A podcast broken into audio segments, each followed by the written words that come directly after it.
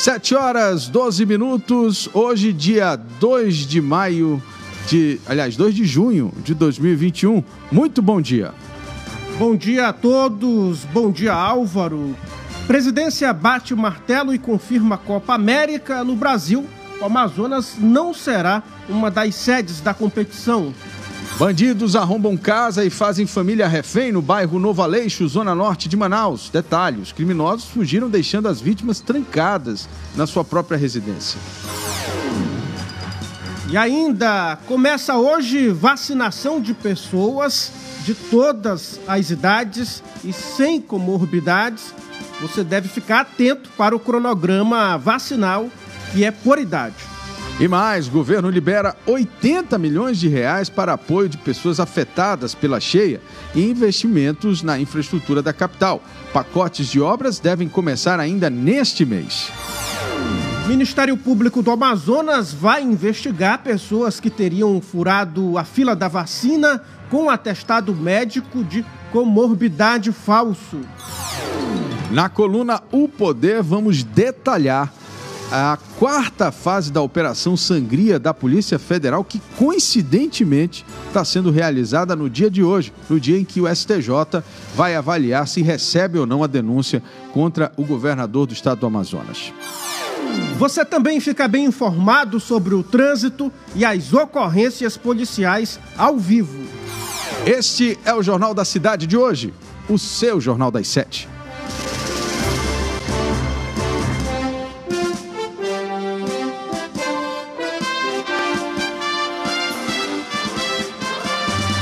Notícias da cidade de Manaus.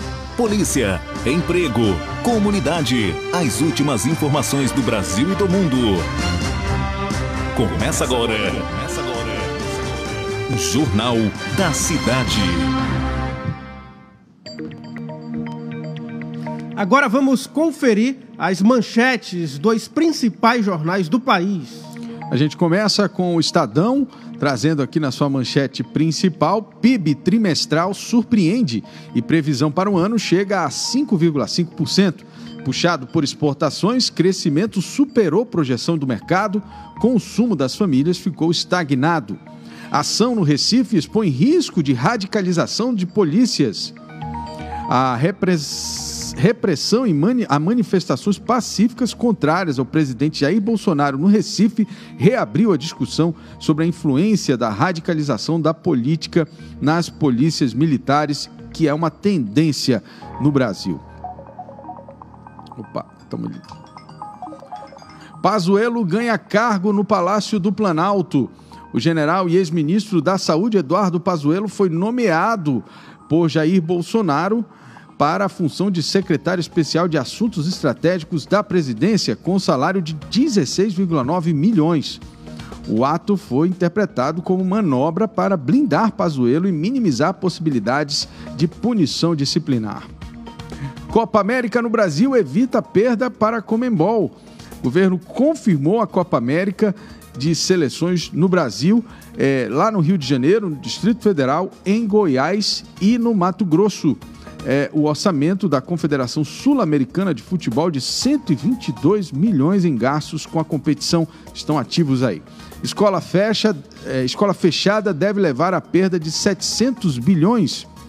As escolas fechadas na pandemia devem levar a perda da renda de 700 bilhões para a geração de estudantes brasileiros que passaram 2020 no ensino remoto, segundo pesquisa liderada pela economista, pelo economista Ricardo Paes de Barros. Essas foram as manchetes do Estadão de hoje. Muito bem, agora vamos conferir os destaques aqui do jornal Folha de São Paulo, que traz como manchete principal: PIB sobe e volta ao pré-Covid, mas ganho não chega a pobres. Surpreendente avanço de 1,2% no primeiro trimestre deixa para trás atividades que empregam muito.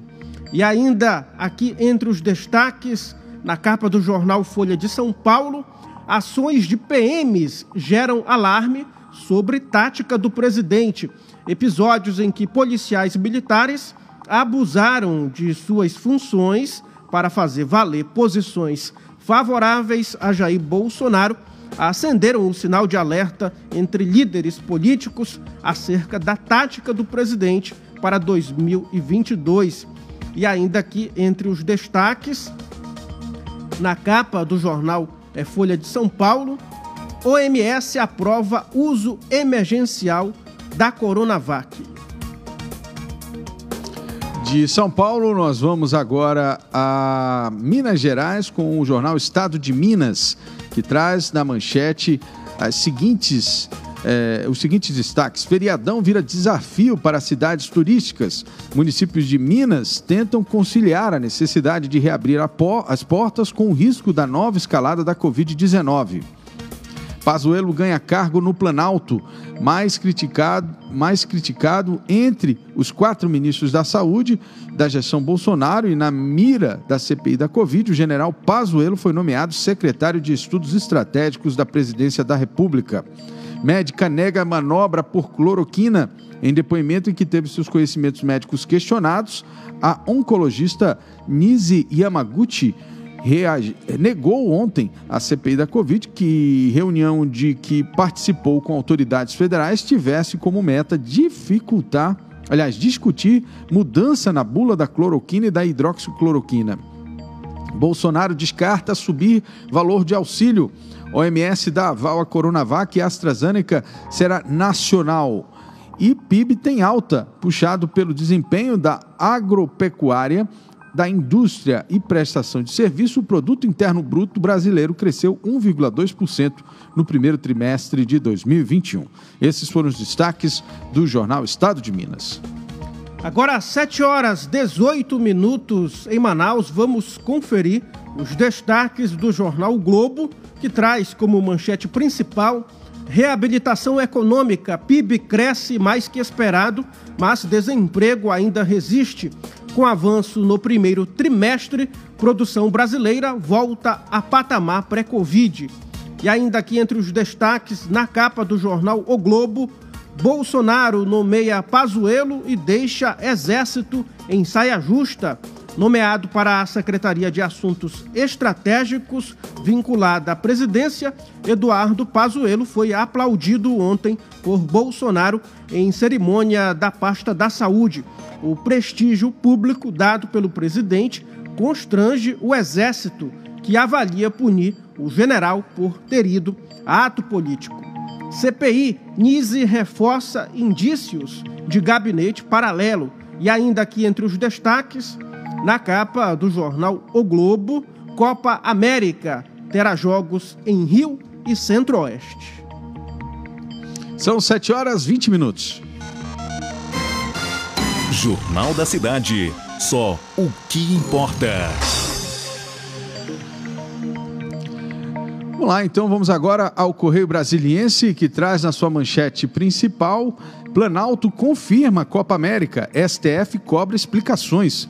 A abertura do torneio será no Mané Garrincha, mesmo sob forte pressão para que o governo recusasse o convite da Confederação Sul-Americana de Futebol, devido ao grave momento da pandemia, Bolsonaro anunciou que a competição será realizada no país.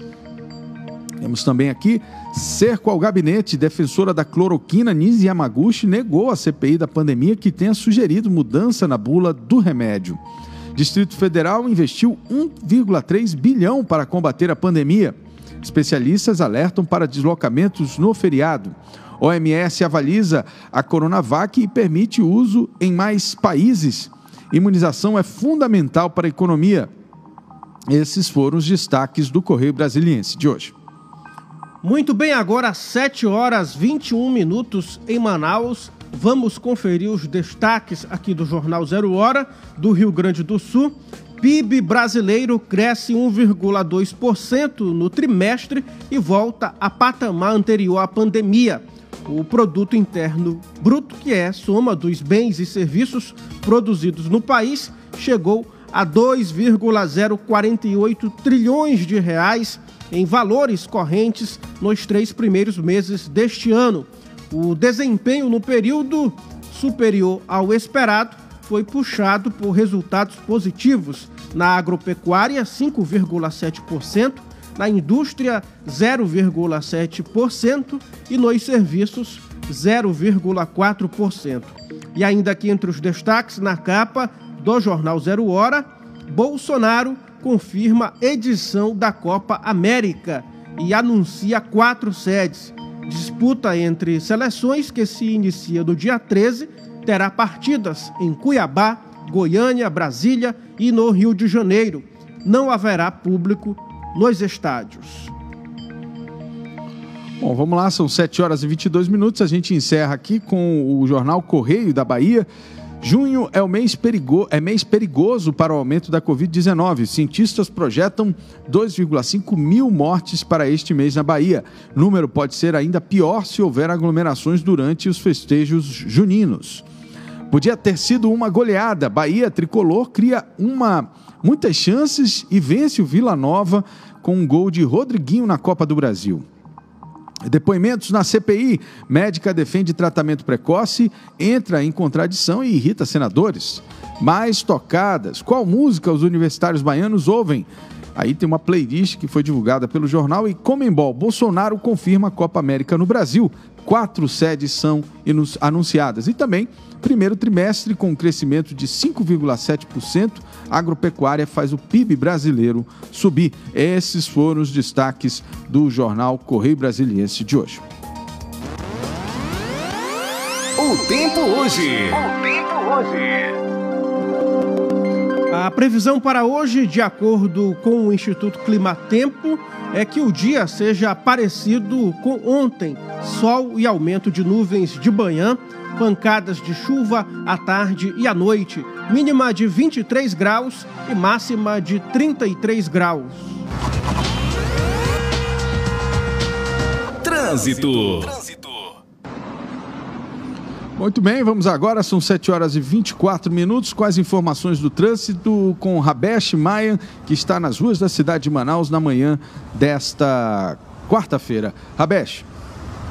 Muito bom dia, Álvaro. Muito Thiago, nesse momento os ouvintes também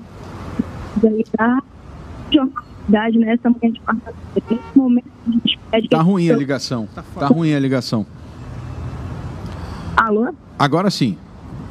Vai, Rabete. Muito bom dia novamente, Álvaro. Consegue Tá, tá falhando, você, não sei onde você tá, deve estar tá ruim aí. A... Vamos vai refazer a ligação e, e, e retorna com você, Rabeste. Obrigado.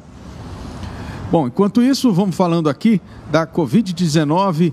O Brasil registrou 2.346 mortes por Covid-19 nas últimas 24 horas, totalizando nesta terça-feira 465.312 óbitos desde o início da pandemia. Com isso, a média móvel de mortes nos últimos sete dias chegou a 1.870, o quinto aumento seguido. Em comparação à média de 14 dias atrás, a variação foi de menos 4% e indica a tendência de estabilidade nos óbitos decorrentes do vírus.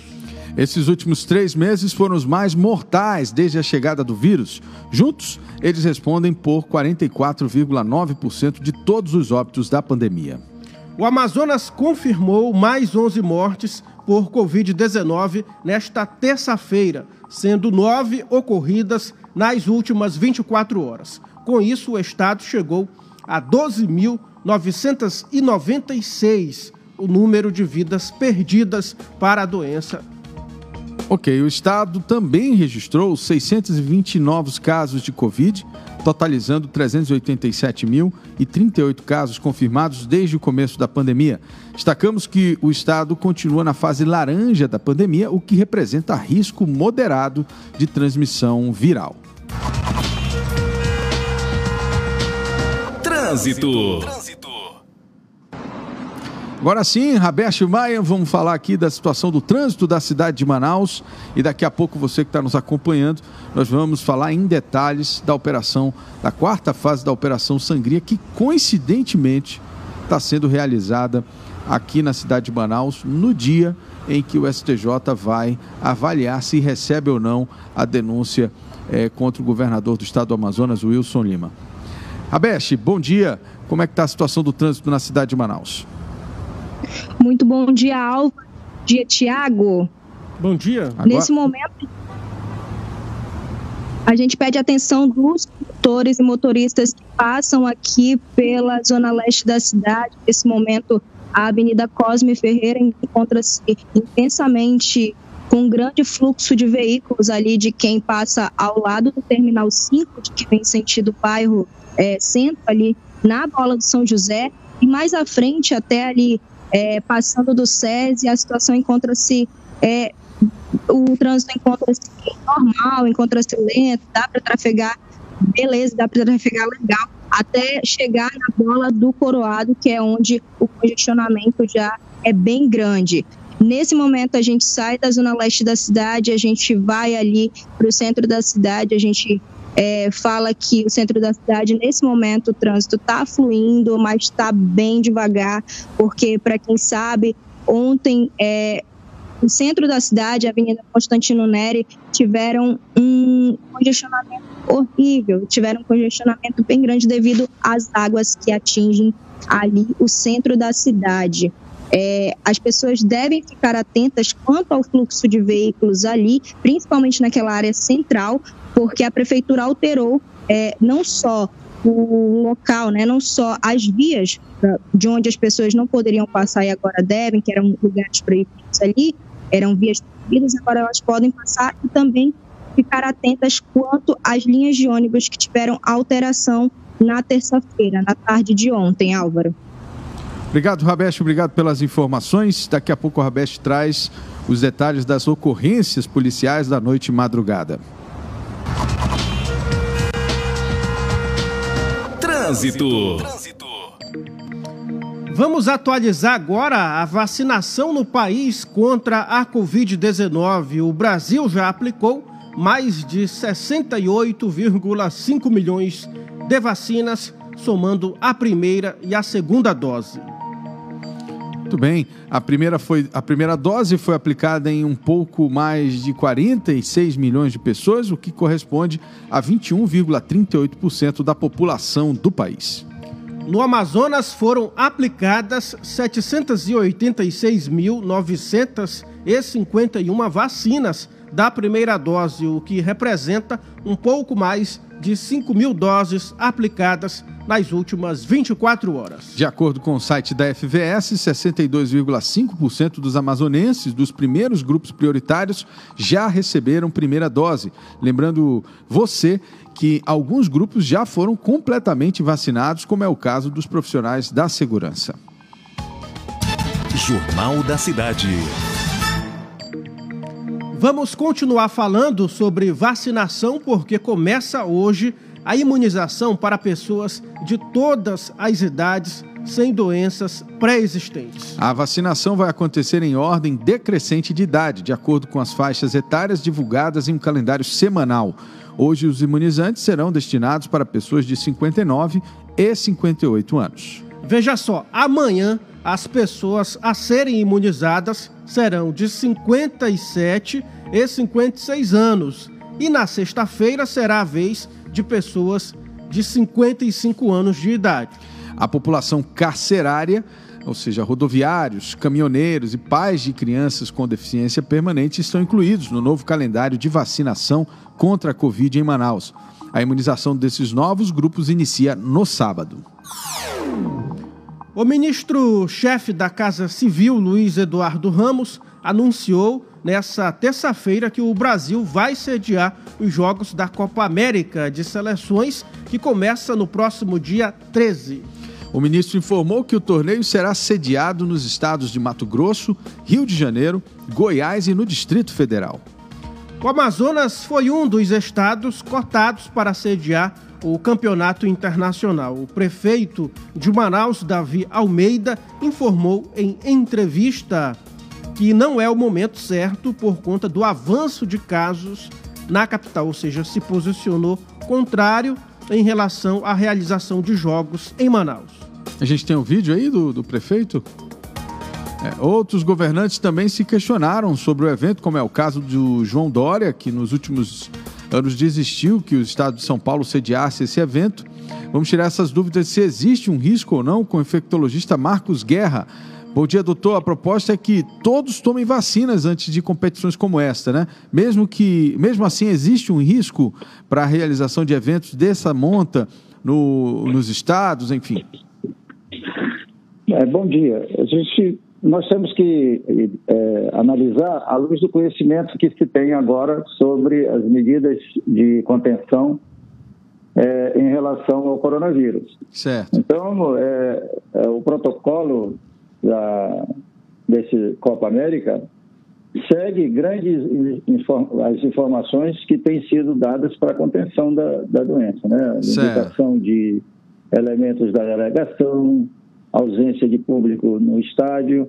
Nós sabemos que jogadores de futebol e delegações de seleções sempre são afastados do público com coronavírus ou antes do coronavírus. Exatamente, eles não têm contato avião, nenhum. É. é direto no ônibus, no ônibus para o hotel, que agora não é mais concentração por conta das, da conotação pejorativa. Então, é, é, e também o estado vacinal. Nós sabemos que são 65 pessoas por delegação, são 10 delegações, 650, mais o pessoal dos hotéis. Os hotéis estão funcionando, os restaurantes dos hotéis estão funcionando, com Copa América ou sem Copa América.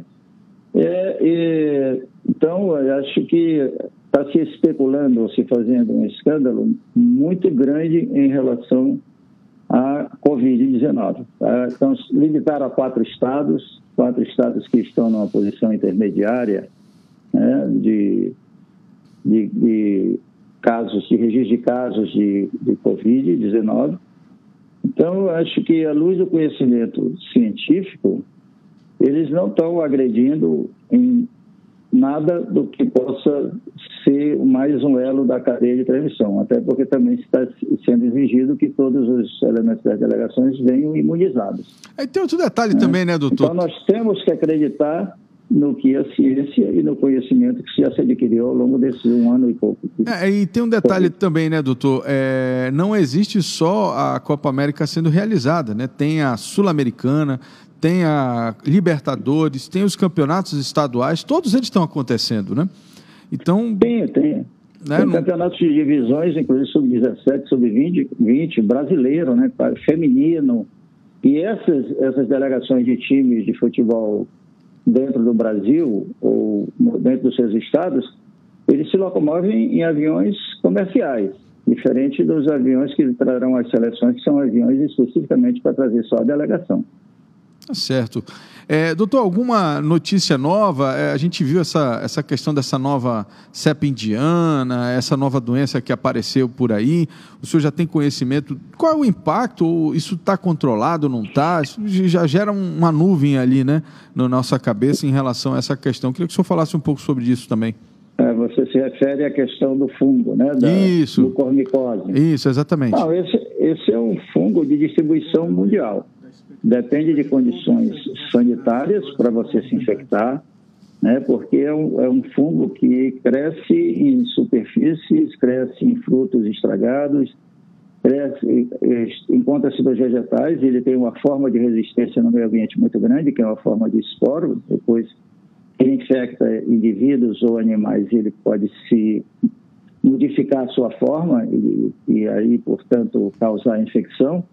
Certo. mas ele ocorre apenas em pessoas que estão imunodeprimidas ou que têm diabetes tipo 2 descontrolado. Então, as imunodeprimidas são pessoas que precisam usar corticoides, são pessoas que têm doenças hematológicas tipo a leucemia, os imunoterápicos são todos eles imunossupressores.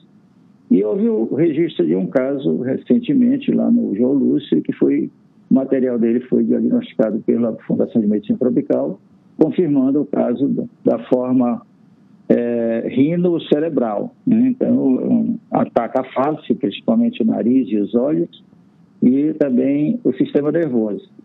E nós já tivemos um caso há cerca de 40 anos atrás, num jovem, também de outra forma, uma forma subcutânea, e que foi tratado aqui pela Fundação de Medicina Tropical há muitos anos atrás, durante muitos anos. Tá certo, doutor, muito obrigado. Aliás, o, o Gonçalves tem uma pergunta para fazer para o senhor aqui. Vai, Gonçalves. Pois não. É em relação à expectativa, doutor, com o início da imunização para pessoas de todas as idades sem doenças pré-existentes. que começa é, nós, hoje. Sim.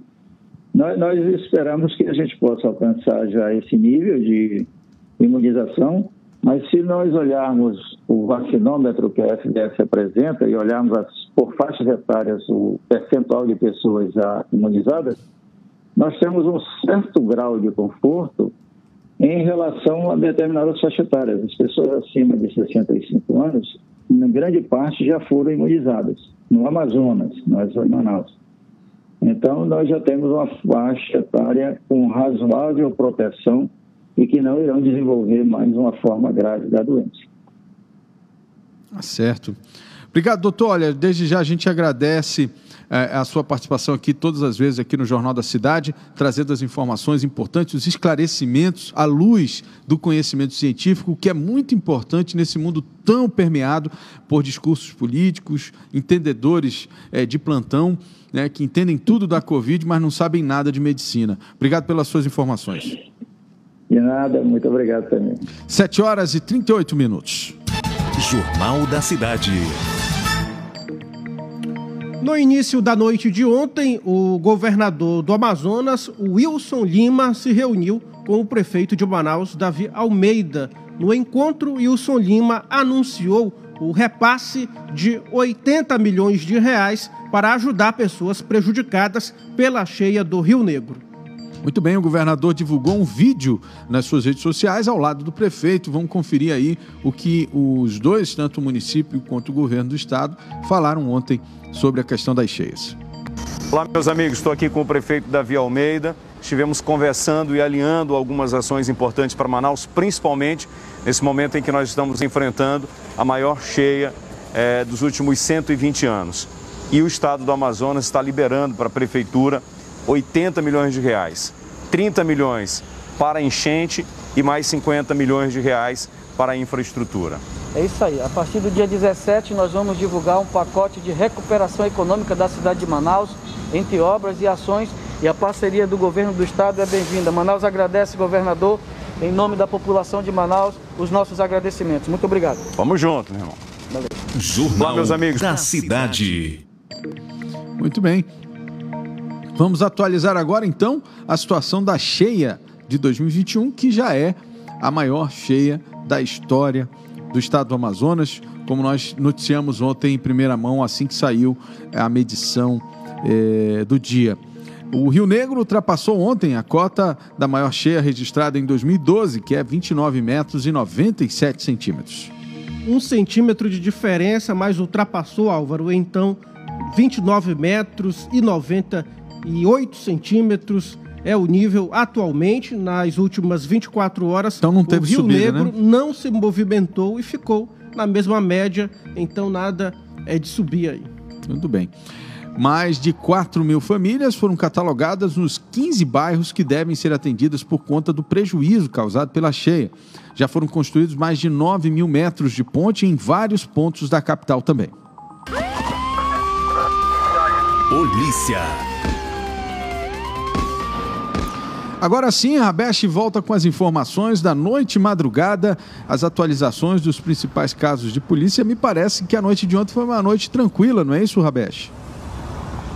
Exatamente, Al. Nesse momento a gente vai falar de um caso que chama a atenção. A última terça-feira, é, que foi considerado tranquilo aqui na cidade de Manaus, de um assalto a uma residência no bairro Novo Aleixo, na Zona Norte onde dois bandidos armados e uma mulher entraram em uma casa, fizeram uma família refém e pelo, por pelo menos 20 minutos eles pegaram vários, vários pertences da casa, objetos como televisores, dinheiro, aparelhos celulares das vítimas que ficaram aterrorizadas com a situação.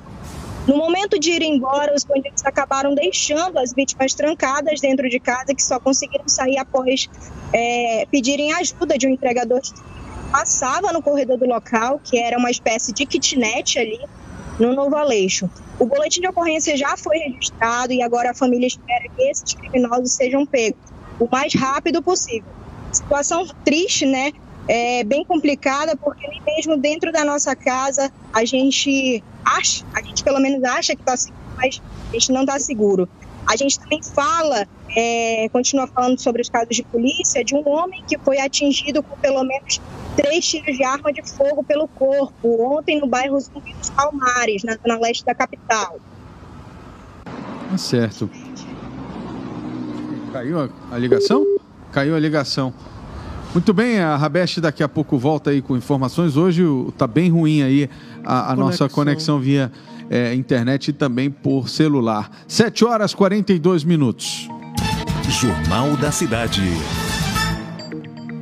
O Ministério Público do Amazonas está investigando uma modalidade de fura-filas da vacinação contra a Covid-19 que emprega declarações médicas falsas atestando a comorbidade para a inclusão de pessoas saudáveis em grupos de risco prioritários.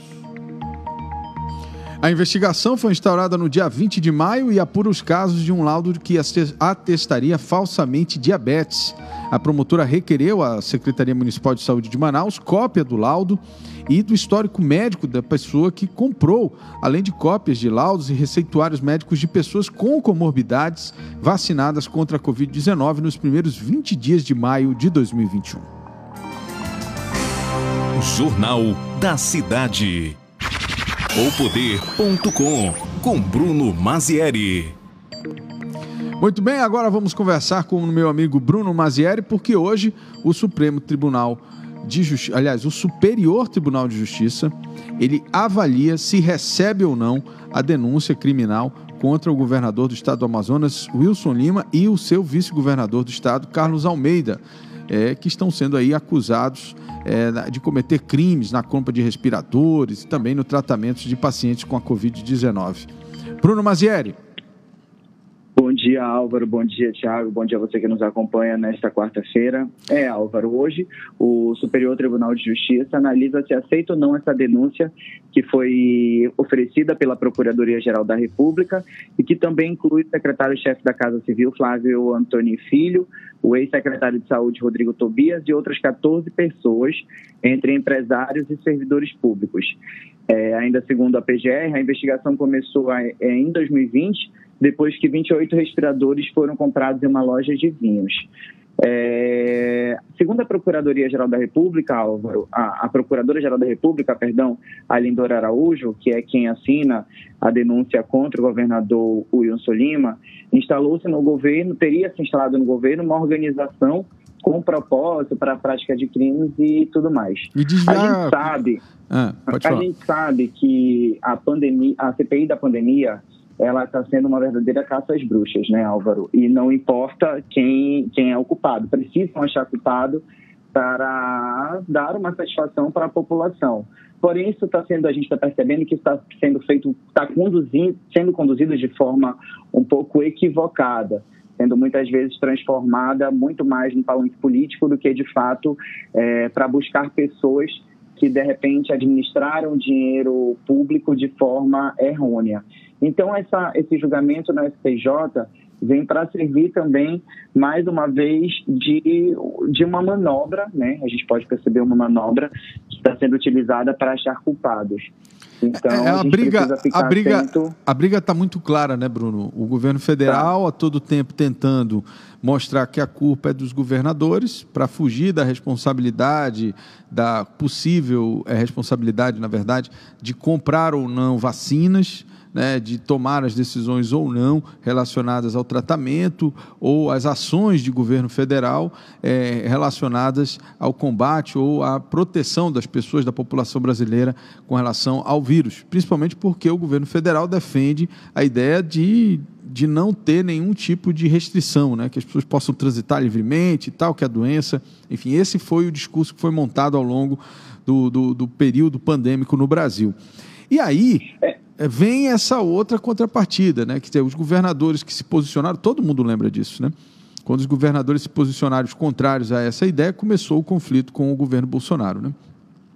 É, Álvaro, na verdade, o governo federal está fazendo uma verdadeira caça às bruxas, porque ele está tentando tirar de si a responsabilidade pela recusa da compra das vacinas e tentando buscar nos governadores e nos, e nos prefeitos os culpados por uma inércia do próprio governo federal, né? Então, é, é isso que está sendo debatido agora. Ele está tentando tirar de si uma possível culpa e jogar para os governadores e prefeitos uma suposta má administração da verba que foi encaminhada pelo governo federal. É, e, aí... e, isso doa quem doer, né, Álvaro? Ele não está preocupado se ele tem aliado, se, se é amigo, tem, se é inimigo, se né? não é. Ele está é. querendo salvar a própria, própria pele, até porque como a gente bem sabe, as pesquisas apontam que provavelmente o, o, presidente da República talvez não seja reeleito.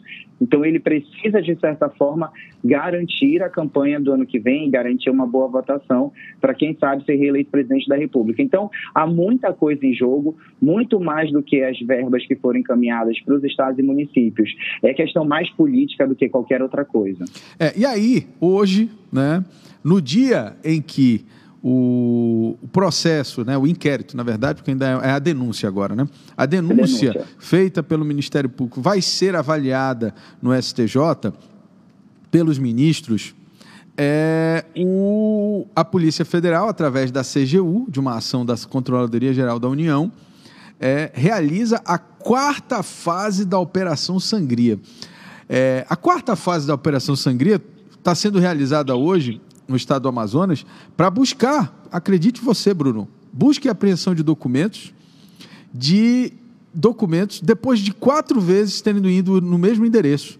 Quer dizer, eu queria entender como é que a operação, é, como a Polícia Federal se presta a esse papel de realizar uma operação literalmente focada na questão política, porque isso é, é claro, evidente, Bruno, que isso tem o cunho político, porque não dá para a gente imaginar que a Polícia Federal ache que vai encontrar documentos de, de compras e, e de contratos feitos no ano passado, depois de ter feito três vezes, ter ido na, no, no, endereço do governador e achar que vai encontrar pela, na quarta ida lá, vai encontrar o documento ou algum documento que possa comprovar alguma irregularidade depois de ter ido três, quatro vezes na casa, na, no mesmo endereço. Me parece, em menos de um ano, é você ir na casa da pessoa quatro vezes, me parece muito mais uma ação midiática, né, uma ação no, no, com o cunho de expor a imagem das pessoas, e, do que efetivamente é, cumprir alguma coisa que possa contribuir para a investigação. Primeiro que, veja, é, se, fossem, é, se fosse uma operação focando contratos novos, né, recentes, alguma coisa assim. Me parece, inclusive, que a nota da Polícia Federal fala de novos contratos, né, Bruno? Mas na hora de detalhar os contratos, ela fala do, daquele contrato da lavanderia, que já está sendo investigado desde o ano passado, fala do contrato dos respiradores, que já está sendo investigado desde o ano passado, e a gente não consegue entender. Quer dizer, a gente respeita muito o trabalho da Polícia Federal, entende que é fundamental a investigação, que é fundamental o levantamento, mas a gente também não pode fechar os olhos para que esse tipo de ação também, que a Polícia Federal esteja sendo usada para fazer manobra política, para engrossar o caldo de alguma narrativa que não seja a verdade, né? É, Álvaro, na verdade, a sensação que dá é que essa operação da Polícia Federal está sendo mais usada como cortina de fumaça do que qualquer outra coisa. Como você bem disse, não é possível que depois de três desdobramentos da Operação Sangria ainda não tenham apreendido todos os documentos necessários para concluir essa investigação. Não, a, investiga... coisa... a denúncia já foi feita, né? Quer não, dizer, é, para consigo entender. finalizar essa investigação, é... porque para mim não faz o mínimo de sentido, né? Quase um ano depois, a, a, opera... a primeira fase da operação foi, foi deflagrada em junho de 2020 e a gente está em junho de 2021, um ano depois é, ela continua ainda sendo é, sofrendo desdobramento. E isso, eu acredito eu, que parece cortina de fumaça é para apagar, de repente, possíveis é, declarações é, bem desastrosas, como foi a da médica Anise Yamaguchi ontem, dentro da CPI da pandemia. Então, assim, é preciso que a, que a população e que, que haja uma análise crítica de todos os movimentos que estão sendo feitos acerca tanto de operações da Polícia Federal, quanto de julgamentos, tanto no Superior quanto no Supremo Tribunal de Justiça. Então, é bom que a gente fique atento aí para ver como é que isso se desdobra ao longo do dia. Né? Aí você vê, olha, aí o, o, o, hoje o ministro Francisco Falcão vai levar o relatório como é que funciona, né? Para o pessoal entender. O Ministério Público oferece a denúncia e aí o relator, que é o ministro Francisco Falcão, que, quem, que é quem já atuou no, na fase de inquérito para é, dar as, as decisões que permitem a Polícia Federal atuar no, no, nas investigações, ele é o, a pessoa responsável por esse, por, esse, por, essa, por esse relatório, vamos colocar assim. Muito bem. Hoje ele apresentaria, vai apresentar, acredito eu ainda, é, o relatório lá no plenário do Superior Tribunal de Justiça. E todos os ministros vão votar esse relatório. É uma votação como a gente vê no Supremo, né? 3 a 2, 4 a 5, 5 a 6, etc. Né? Então, assim, me parece que uma operação policial organizada para acontecer no dia em que vai, vai ser feita a avaliação desse processo, vamos tirar aqui a responsabilidade se tem ou não que ser é, aceita a denúncia, nem entro no mérito disso. Né? Mas veja como, como parece uma coisa é, muito organizada, arquitetada para acontecer hoje, de forma que isso influencie os ministros na votação, né? de forma que isso tra traga uma certa pressão para os ministros na hora em que eles tenham que fazer o seu livre entendimento é, em votar aquele relatório, aquele voto do relator. Então, é, por que, que eu digo que, que foi arquitetado? Porque essa, essa operação foi autorizada ontem às quatro horas da tarde, Bruno. Né? Então, assim, me parece, assim, são, são fatos assim bem, bem sugêneres. Né? Ela foi autorizada às quatro horas da tarde de ontem e ela é uma continuidade das investigações de contratos antigos. Né? Então, assim, se, vou repetir, se fossem contratos novos, até se justificaria uma operação para se levantar documentos de novos contratos. Mas você fazer a quarta fase da Operação Sangria para tentar colher documentos de possíveis irregularidades de contratos que foram assinados em março do ano passado, depois de ter realizado três buscas e apreensões, e nos mesmos endereços, quer dizer, eles voltaram na casa do governador. Quer dizer, o que, que a polícia acha que vai encontrar dos contratos de 2022, 2021, aliás, 2020, é, na casa do governador, depois de ter ido três vezes lá na casa dele? Então, assim, fica muito claro que o objetivo é tão somente é, expor né? É, é tentar criar um, um, um, fato político, uma narrativa política, dizer que está tendo alguma coisa, outra irregularidade, novas irregularidades, e aí a gente lê a nota da Polícia Federal e a gente vê que ela tão somente relata os casos que a gente já conhece. Né? Eu acho que você deve ter publicado a nota na íntegra, Bruno, no site O Poder, para as pessoas poderem analisar e ver. Né? Em algum momento, Bruno, eles falam de novos contratos, não é isso? Isso, contratos assinados em janeiro de 2021 para o hospital de campanha. Muito bem. É, fora esse, fora esse, essa informação, eles detalham alguma outra coisa de contratos de 2021, de suspeitas? Não, Álvaro, não detalham e também não fazem referência a nenhuma ou nenhum contrato de 2020. Eles tratam como se fosse um fato novo. Porém, enfim, é, a gente não sabe nem mais o, o que pensar com relação a isso, porque para mim é chover no molhado. É, pois é, eu acho que é, a, gente, a gente precisa é, colocar assim. Infelizmente, nós estamos vivendo num país em que você tem é, é o político muito embrenhado com o, o, o real, né? com a, as coisas que estão acontecendo nas secretarias, etc. A gente tem que ter o cuidado de dividir essas coisas. Vou repetir, a gente não é contra a investigação, pelo contrário, aqui a gente só defende que as coisas sejam, sejam vistas da forma correta. A gente não pode é, é, é permitir que uma caça às bruxas seja implementada com o objetivo de tirar alguém do poder ou tirar ou, ou de forma equivocada. É, todo cidadão ele tem direito de ser é, avaliado e julgado segundo o que diz a lei. Agora, fazer uma operação policial no dia em que um tribunal vai avaliar uma denúncia, isso, isso sim me parece muito suspeito. E você voltar quatro vezes no endereço da pessoa, noticiar isso, fazer com que isso venha a público, é, é eu não consigo entender é, o objetivo disso tudo. Quer dizer, me parece que a Polícia Federal tem que explicar isso tem que fundamentar essa sua nova operação, essa quarta fase, para que a gente não caia numa nova Lava Jato, porque daqui a pouco tudo vai ser anulado, né, Bruno? Porque começa aí começa a descobrir gravação, começa a descobrir isso e aquilo outro, quando você vê foi só um ato político para tirar quem eles não tinham interesse, para botar quem eles tinham interesse, e a sociedade, na verdade, fica sem saber o que de fato aconteceu, e os verdadeiros culpados sequer são punidos, né? É triste a gente imaginar que a justiça pode estar sendo utilizada como massa de manobra, né, Álvaro? Então a gente precisa entender o que de fato está acontecendo. Não se pode usar o judiciário só porque a gente não gosta de A, B ou C. Exato.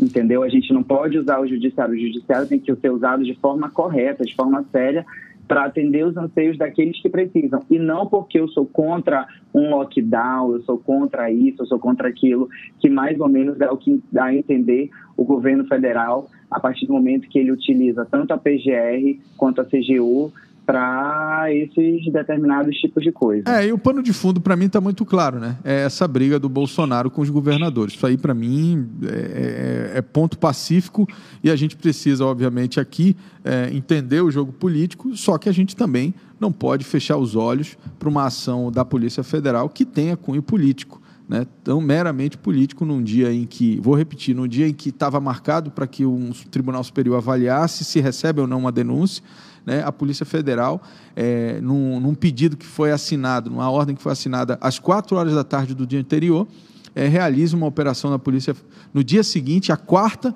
em menos de um ano, indo nos mesmos endereços, indo quatro vezes na casa do governador e não pede a prisão do governador. Eu queria entender. Né? Quer dizer, se ele é tão culpado assim, por que, que não pedem a prisão dele? Por que, que não mostram que ele realmente roubou? Eu não estou defendendo o governador, mas a gente tem que acabar com esse negócio de ficar usando politicamente as instituições né, só para desgastar, mitigar, e, mitigar não, desgastar e, e, e tirar os seus opositores políticos. Isso tem que acabar no Brasil. Né? 7 horas, perfeitamente. 7 horas e 58 minutos. Poder.com com Bruno Mazieri. Agora vamos trazer as ofertas especiais que estão no site Busca Preço da Cefaz. Hoje vamos falar sobre a média no valor do sabão em pó. O pacote de 400 gramas está com o menor valor de R$ 4,80.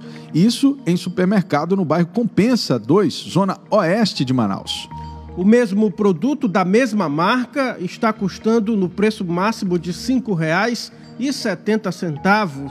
Isso em um supermercado no Novo Aleixo. Para mais produtos é só acessar o site Busca Preço da Cefaz. Todos os lugares que emitem nota fiscal amazonense estão catalogados no site. QG do Automóvel, com Alfredo Filho. Muito bem, vamos agora com Alfredo Filho, trazendo as informações do mundo automobilístico. Alfredo, primeiramente, parabéns aí pelo QG do Automóvel, site para mim, é o melhor site que trata da questão do mercado automotivo no estado do Amazonas. Eu convido a todos vocês que estão nos assistindo a acessar qgdoautomóvel.com ou é .com.br. Alfredo, me corrija aí. Bom dia, Álvaro. Obrigado. É ponto .com. Ponto .com, então. Muita matéria, muito interessante, atualizado todos os dias. E hoje é dia de falar, então, do mundo automotivo. A Fiat tem novidades hoje, Alfredo? tem novidade. Hoje a Fiat revela o nome do seu novo SUV e mais detalhes. O modelo que teve suas imagens aí que foram reveladas lá no início do mês pela montadora não teve nome definido porque a marca abriu uma votação no site para que o público escolhesse entre três opções, que foi Tu, Domo e Pulse. É, como é que é? Desculpa, não entendi o nome. Tu, Domo e Pulse. Puff? Isso, Pulse. Puff. Nomes diferentes, eu, né? Isso. Eu acredito que vai ser Pulse, né? Eu acredito que vai ser Pulse e ela marcou hoje para revelar às 11 horas. Então hoje ela revela, hoje ela revela a escolha desse nome, é isso, desse novo SUV. Exatamente. Ela, exatamente. Ela abriu uma votação no site tem um site específico para público para ele escolher se entre essas três opções.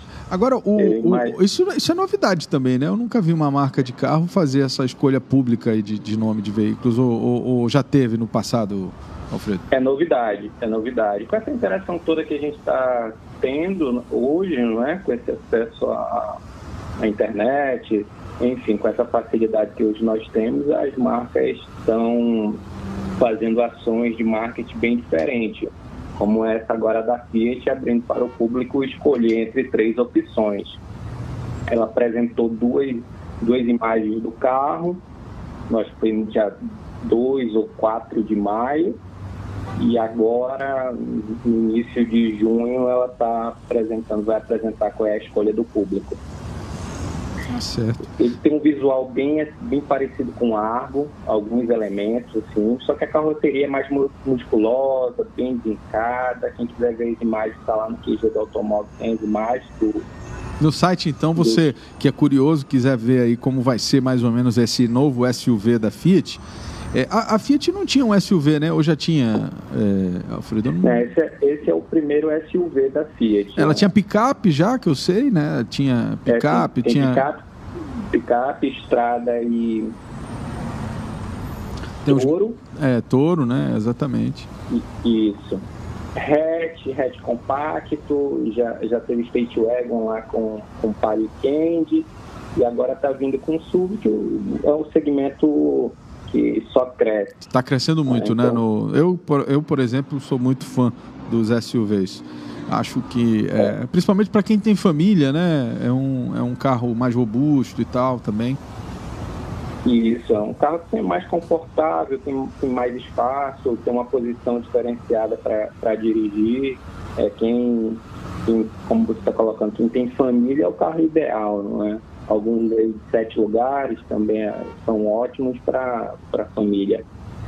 Tá certo. Alfredo Filho, muito obrigado pelas informações. Então, quem quiser saber mais sobre o novo modelo SUV da Fiat que será lançado hoje, na verdade, a escolha do nome, né? Foi uma consulta pública. Isso. Será anunciado hoje às 11 horas da manhã, não é isso, Alfredo? Isso mesmo, às 11 horas. Aí, tá. 11 e meia, mais ou menos meio-dia, a gente já tem atualização lá no, no... www.automóvel.com Perfeito. É, então, obrigado, muito, muito obrigado aí pelas informações, Alfredo. Você volta na semana que vem. Obrigado, Álvaro. Até a próxima quarta. Tchau, tchau. Fui. Um abraço. 8 horas e 3 minutos. QG do Automóvel. Com Alfredo Filho. Você acabou de conferir o Jornal da Cidade, o seu noticiário das 7 da manhã, de segunda a sexta, aqui mesmo pelo site imediato. Baixe você aí o aplicativo da Rádio ZLZN no Google Play, a plataforma de celulares Android. É só acessar o Google Play Store, digitar lá ZLZN, Rádio ZLZN, e lá na busca vai aparecer esse símbolo que você está vendo aí na sua tela agora. Não deixe também de acompanhar a programação do site Imediato. Às 11 horas da manhã, nós temos o Imediato e o Povo, com a apresentação de Jonathan Souza. E às 4 horas da tarde tem o Manaus 190, com o nosso repórter policial Eudógio Gonçalves. Esta edição teve a apresentação de Álvaro Corado e Tiago Gonçalves. Transmissão e operação de áudio de John Andrew, produção e edição de Jonathan Souza, apoio técnico de Marcos Silva e Pablo Medeiros. Todo este conteúdo é produzido pela equipe da Rede Norte Digital. Muito obrigado pela sua audiência. Um ótimo dia e nos encontraremos amanhã, pontualmente às 7 horas. Até lá. Até amanhã.